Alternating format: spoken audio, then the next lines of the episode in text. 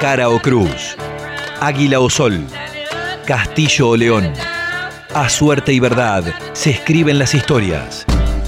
A suerte y verdad, con Alejo París. Tiempos de relatos en cara y seca. Preferimos desconfiar.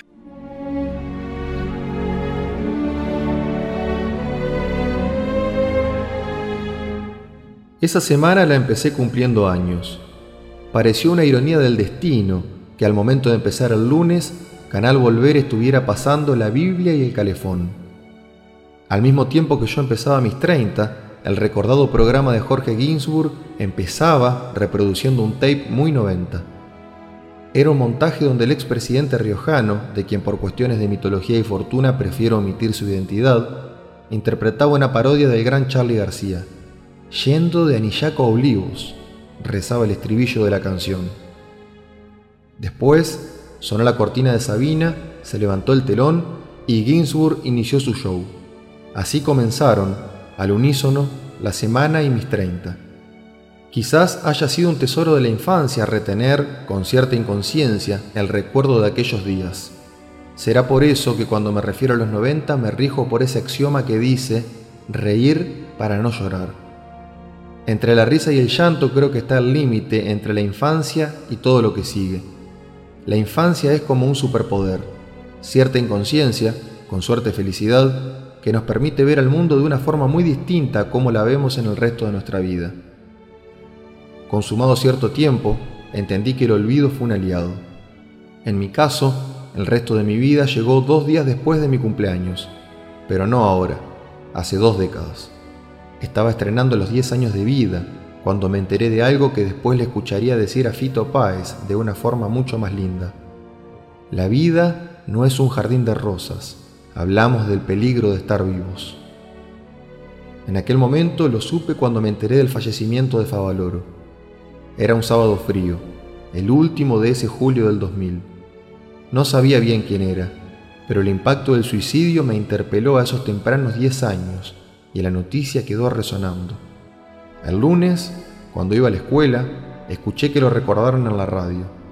Cuando llegué les pregunté a mis maestras quién era y por qué había sido importante. Ellas me contaron de la vida de Favaloro y también de sus obras, pero cuando pregunté por qué se había muerto, no supieron bien qué decirme.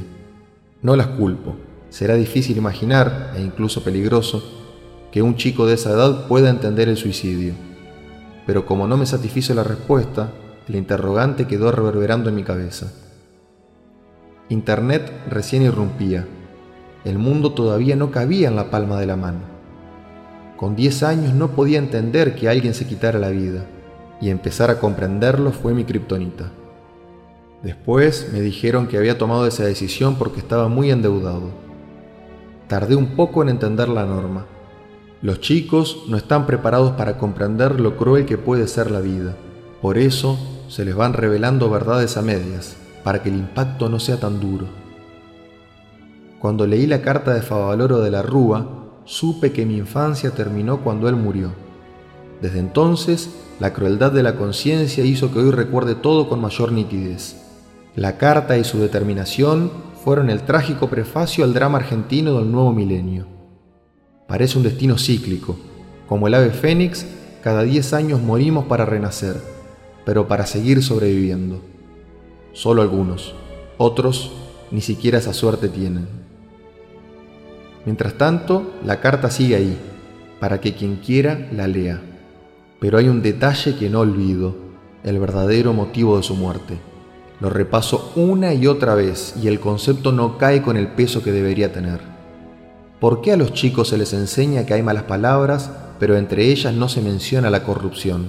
¿Será solo porque se piensa que no lo entenderían? Más allá de esto, parece que en la clasificación de las palabras habla la moral. Pasaron 20 años desde que la corrupción se llevó puesto a Favaloro, pero todavía impactará más quien diga pelotudo a quien diga corrupto. La moral en el uso de nuestra lengua nos condena y 20 años después, el alma del buen doctor sigue en vela.